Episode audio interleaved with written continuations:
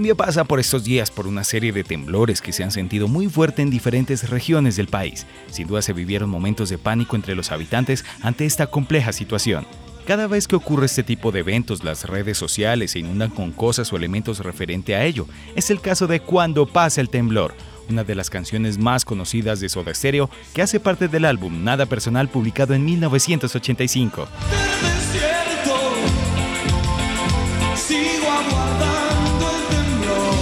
Videos, memes y uno que otro comentario van de la mano junto con este tema de la banda argentina cada vez que ocurre un sismo, en la que muchos piensan que esta canción es inspirada en un evento telúrico. Incluso, hasta muchos mexicanos creen que este sencillo estuvo inspirado en el fatal terremoto que vivió la Ciudad de México en 1985, mismo año en que fue publicado. Sin embargo, cuando pasa el temblor tiene otras connotaciones y significados que conoceremos a continuación.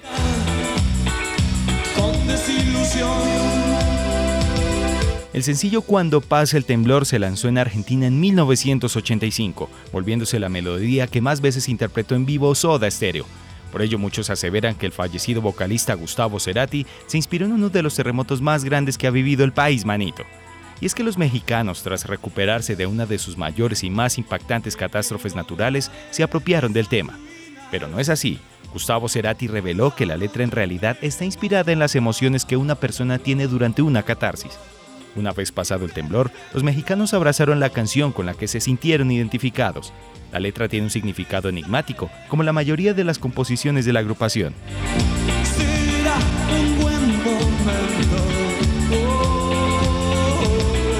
Inspirado en paisajes del noroeste argentino que había visitado desde pequeño junto a su familia, Gustavo Cerati le fue dando forma al tema, y así lo explicó a lo largo de varias entrevistas. Abro comillas. Es un poco una fusión, no forzada, de una especie de reggae con un aire de carnavalito.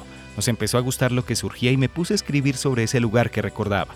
Al mismo tiempo no hacía mucho que había ocurrido un terremoto terrible en México. Me impactaba mucho esa noticia y la relacioné con algo totalmente emocional. Cierro comillas, así lo dijo para el diario La Nación. Es por eso que más allá de las alusiones telúricas, tiene más que ver con los miedos y las inseguridades que suelen envolver a una persona que está atravesando una situación aunque también en la letra se percibe un mensaje esperanzador abierto a la posibilidad de cambio y de salir del problema que provoca angustia.